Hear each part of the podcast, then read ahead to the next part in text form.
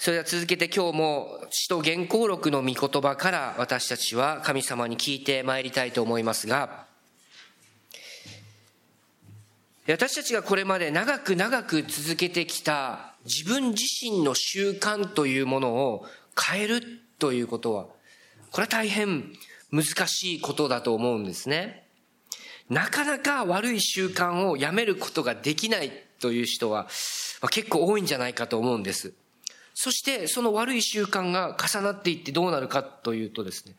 病気にまでなってしまう。ここ近年、生活習慣病という病気がですね、よく言われていますけれども、自分の生活習慣で病気にもなってしまうというのは、ある意味で恐ろしいことだと思うんですね。しかし一方でそれが現実問題としてあるわけです。この人間の習慣ということを研究しているウェンディ・ウッドという心理学者がいるんですけれども、彼が行いました研究によりますと、私たち人間の1日の行動のうち、3分の1から半分に至るものまでが習慣的なものであるという、まあ、そういう研究のデータを出したんですね。1日の半分が習慣の行動であるというんですね。私、すっと驚いたんですけれども。そうなってきますと、一日の大半の私たちの行動が習慣によって支配されているとするんであれば、もちろん、良い習慣を毎日積み重ねるか、悪い習慣を毎日積み重ねるかによって、私たちの人生には大きな違いが出てくるのは当然なことだと言えると思うんですね。第二コリントの5章17節にはこのように書かれています。誰でもキリストのうちにあるならその人は新しく作られたものです。古いものは過ぎ去り、新しいものが生じたのです。そのように書かれています。これは私がバプテスマ洗礼を受けた時から大切にしている御言葉ですけれども、誰でもキリストにあるならば新しく作られたものなんだということをこの聖書歌詞は教えているわけです。皆さんいかがでしょうかね？キリストによって新しくされているでしょうか？いつも聖書の御言葉によって新しくされているでしょうか？私たちはクリスチャンになってキリストによって新しく生まれ変わったはずなのになぜか古い習慣や古い伝統、そして古い自分のこれまでの何かに縛られてしまうという、まあ、そういうことが多いんではないかと思います。古い何かと新しい何かというものが衝突するとき、そこには私たちの心の内には無意識的に変化を恐れる心というものが生じます。その古いものは何なのか、それは価値観なのか考え方なのか、はたまた信仰や生き方のような、そのような大きなものであればあるほど、変化を拒む力がそこには大きく働くんですね。で今日与えられている聖書箇所も同じようにして、キリストによる信仰によって新たにされたはずの初期のクリスチャンたち、彼らの葛藤というものがここに如実に表されているんです。そこにはクリスチャンになったはずなのに、古い旧約の立法的な生き方から逃れることのできない人々がいたと。まあ、そう聖書は語るわけです。今日はご一緒にこの初代教会を巻き込んだ大きな大きな信仰的な問題をどのように解決されていったのかということを分かち合ってまいりたいと思いますけれども、今朝与えられているこの御言葉は、キリスト教が世界中に広まっていく、まあ、そのことを決定づけた出来事でもあると言えるわけです。それがエルサレムで開かれた世界で一番最初の教会の会議だったんです。今日皆さん開かれているその15章の込み出しを見ますと、エルサレムの使徒会議と書かれてあると思います。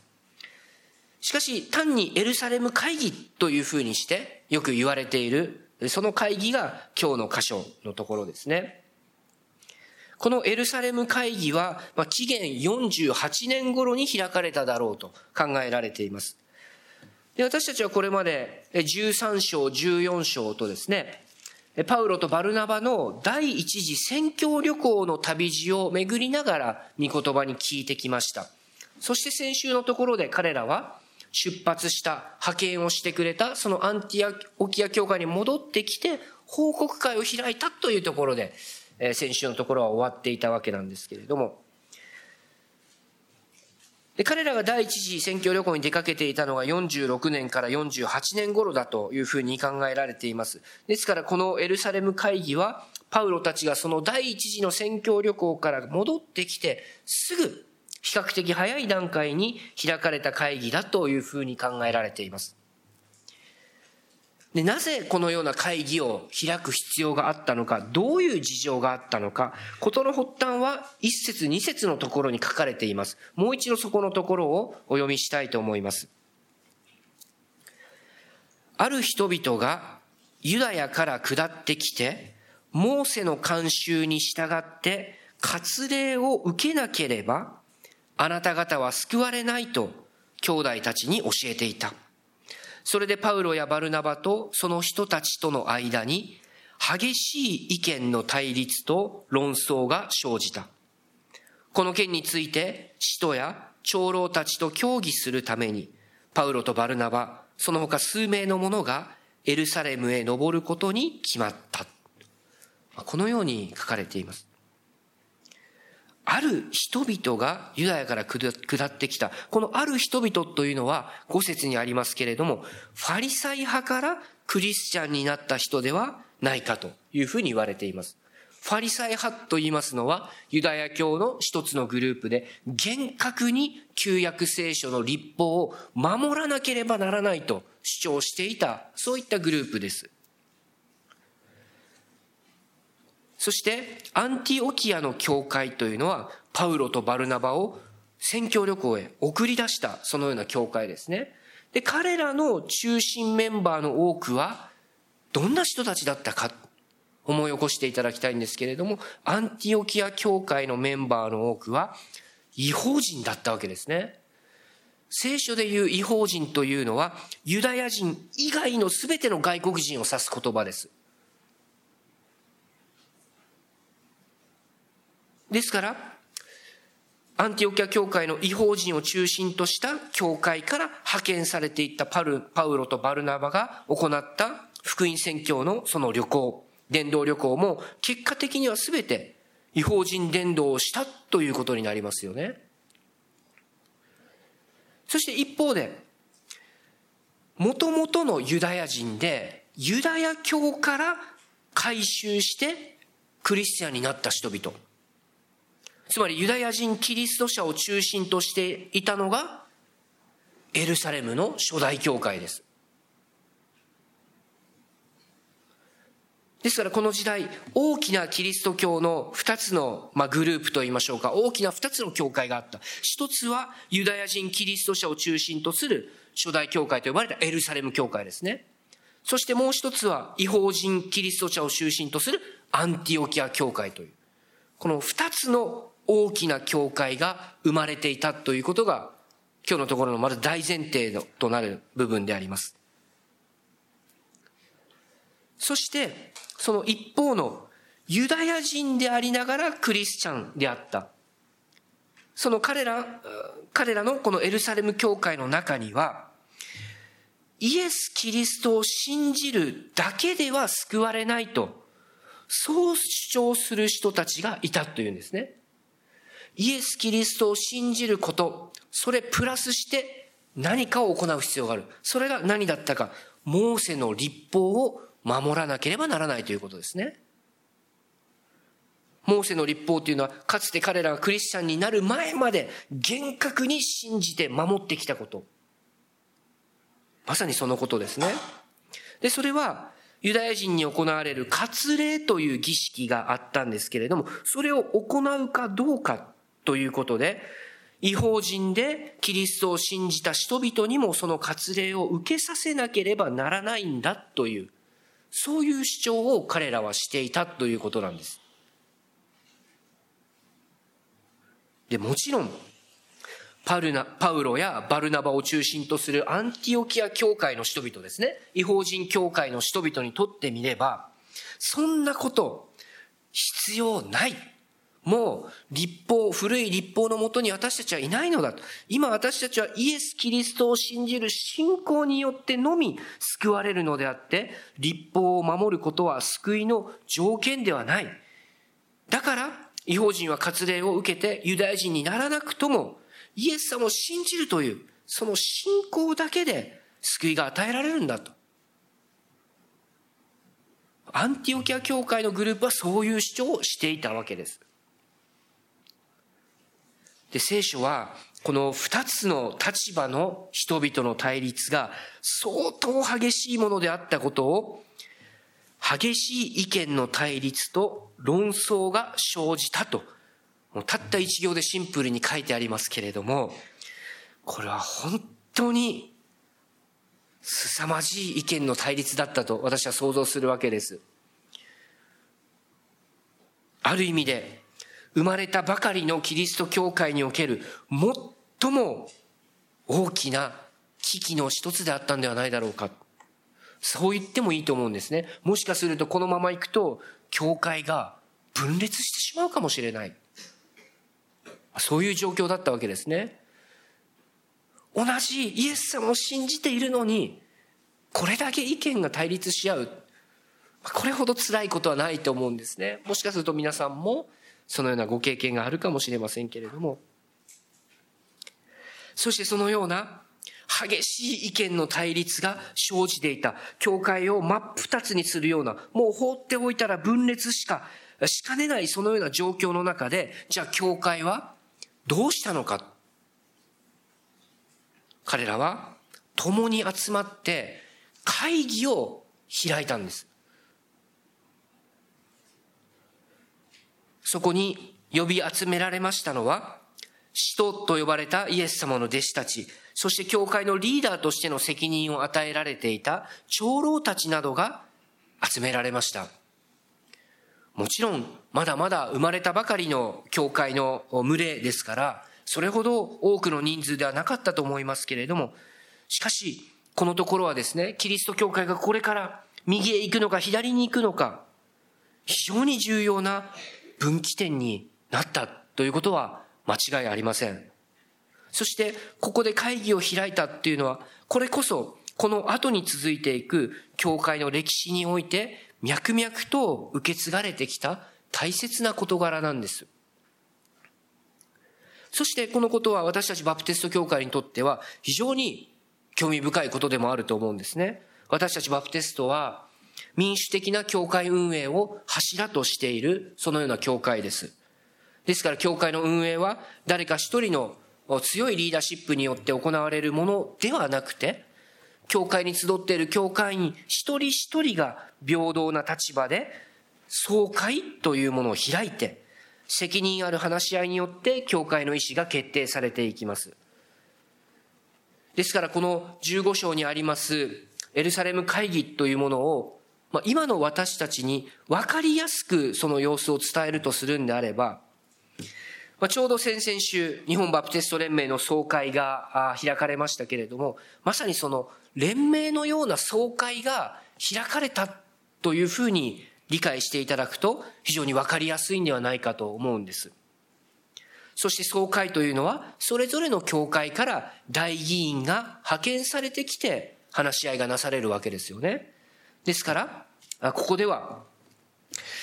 アンティオキア教会からはパウロとバルナバたちが送り出されていく。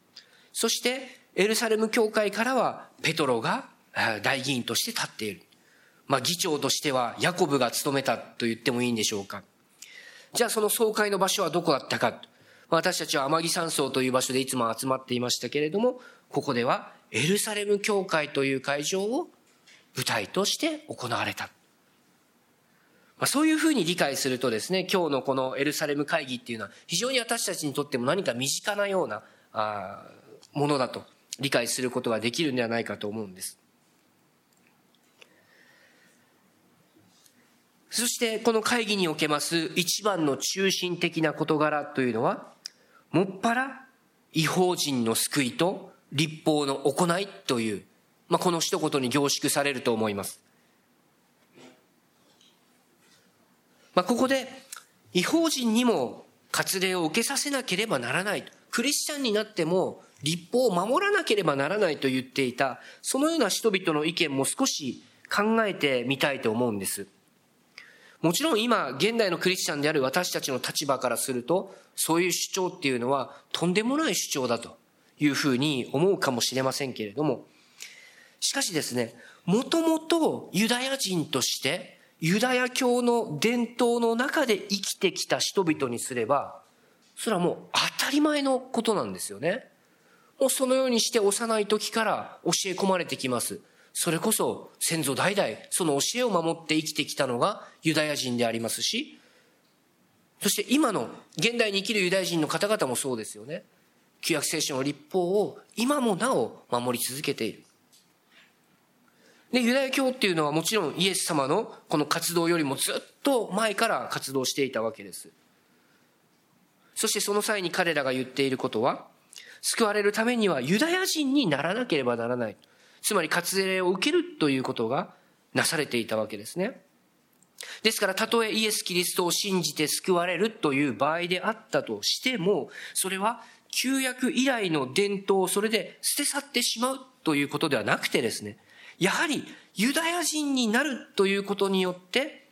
イエス・キリストの救いにも預かることができるという、まあそういう主張だったわけです。ですから、彼らにとってみれば、逆にパウロたちの主張の方が、旧約以来の神の教え、神の救い、そしてこの旧約聖書の教えを彼らは無視している、とんでもない主張だと。まあ、そういうふうに彼らは思っていたわけなんですね。だからこそ、彼ら双方にとって埋めることのできないような激しい意見の対立と論争が生じていたというのは、まあ、そういう理由があったわけですね。まあ、実にこの問題というのは、救いというものは一体どういうことなのか。この救いは神様の恵みによって与えられるのか、それとも私たち人間の技によって獲得することができるのかという、まあ、キリスト教信仰のですね、中心的な問題を抱えていると思います。そして、私たちイエス・キリストを信じる者たちにとって、この旧約聖書の教えとは、じゃあ、何なのかということとかですね。イスラエルとは何なのか、立法とは何なのかといった、まあ、そういった事柄にも関わる問題でありますから、非常に重要な問題の一つであることは間違いないと思うんです。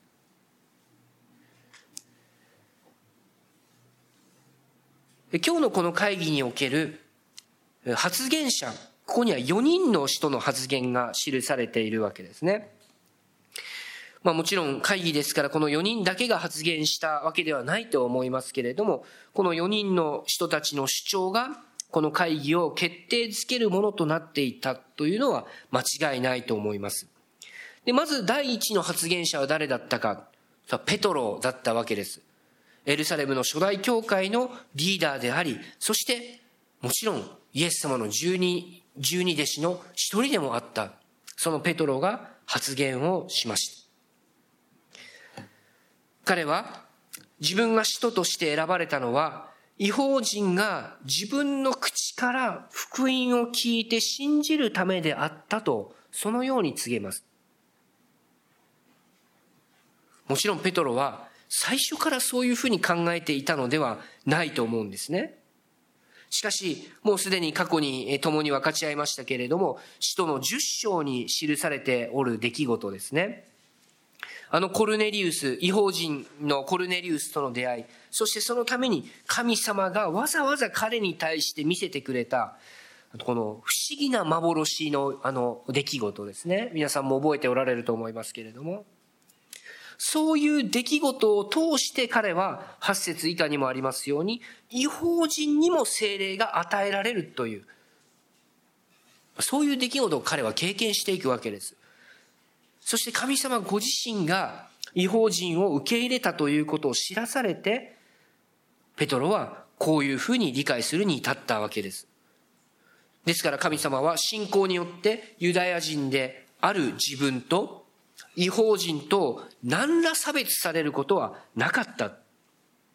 神様が差別しないのにどうして私たちはそのようにするのかと、ペトロは言うわけです。そしてこのペトロの発言における決定的な宣言、それは11節に現れていますね。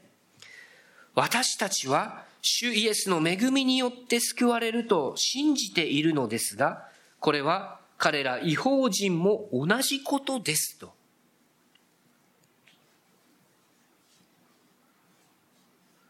ペトロははっきりとこう、この会議の議場で発言するわけです。自分たちが救われたのはただイエス・キリストの恵みによる。自分の良き技によってではない。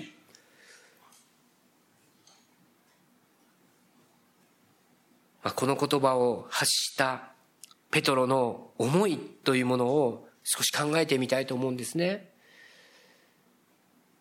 この言葉は彼がこう言うということ自体が私は本当に重たい言葉だと思います。なぜなら彼は、イエス様が十字架にかかるとき、三度もイエス様のことを知らないと言ったんですよね。三回もイエス様のことを裏切ってしまった。彼は一度失敗してるんです。イエス様を否定したペトロにとって、それにもかかわらず復活されたイエス様はどうしてくださったか。また再びペトロを召し出してくださったわけですよね。そのような出来事があったペトロにとって、このことっていうのはどうしても譲れない点であったんだと思うんです。自分の中にはもう何もない。ただイエス・キリストの恵み、ただイエス・キリストの憐れみだけが私を救ってくれる。私をキリストの使徒として立たせていると。で、このイエス様の恵みによって救われるというのは、違法人も自分も全く同じなんだ。自分は何か活例をしているから救われたんではない。立法を守ったから救われたんではない。むしろそういうことであるならば、自分は決して救われることはなかった。それがペトロがここで語ったことだったわけです。ペテロの信仰の原点に関わることでもありましたし、自分の存在をかけた、そのように重たい言葉だと。だからこそ力があったんだと思います。ただ、キリストの恵みの証人として立とうとするペトロ。ここに私たちのあるべき姿が見えてくると思うんですね。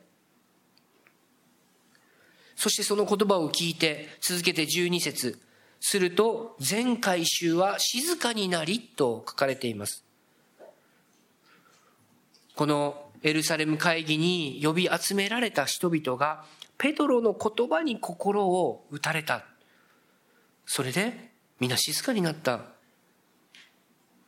きっとそこにいる人々も、あ、私もそうだ。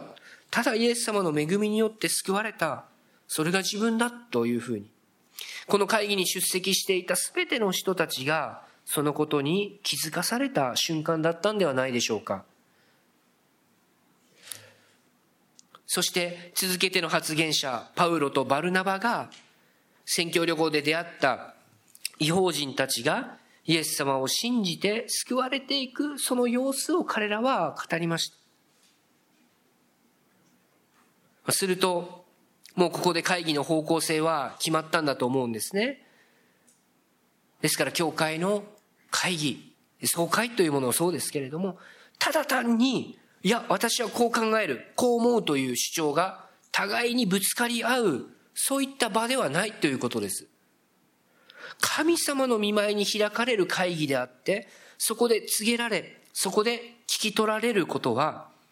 神様が何をなさってくださったのか、だから自分たちはどう歩んでいけばよいのか。そのことなんですね。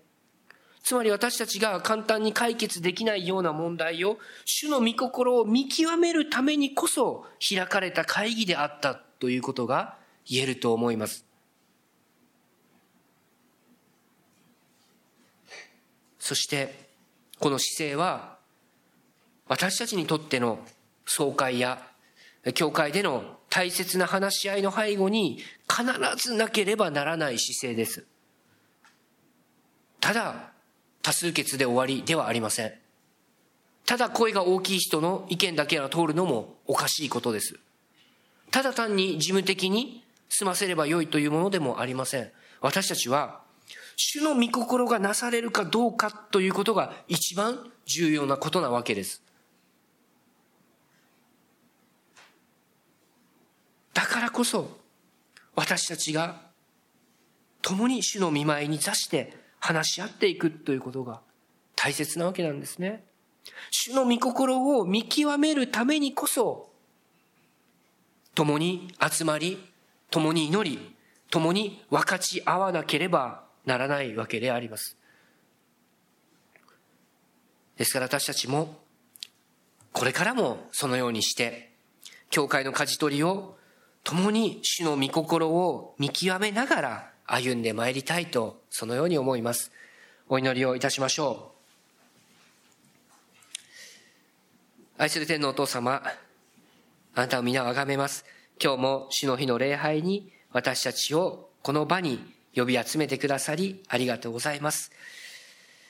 主よどうか私たちにいつもあなたの御心が表されますように、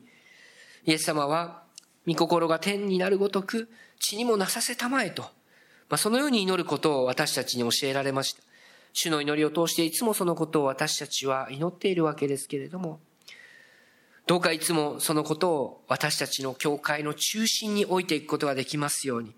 私たちが人間的な方法、そしてこの世の考え、この世の風潮に流されることがありませんように、いつも聖書の御言葉を通して、ただあなたの御心がどこにあるのか、そして私たちはそのために何をすべきなのか、あなたが教えてくださいますように。今日の御言葉感謝して救い主イエス・キリストの皆によってお祈りいたします。アーメン。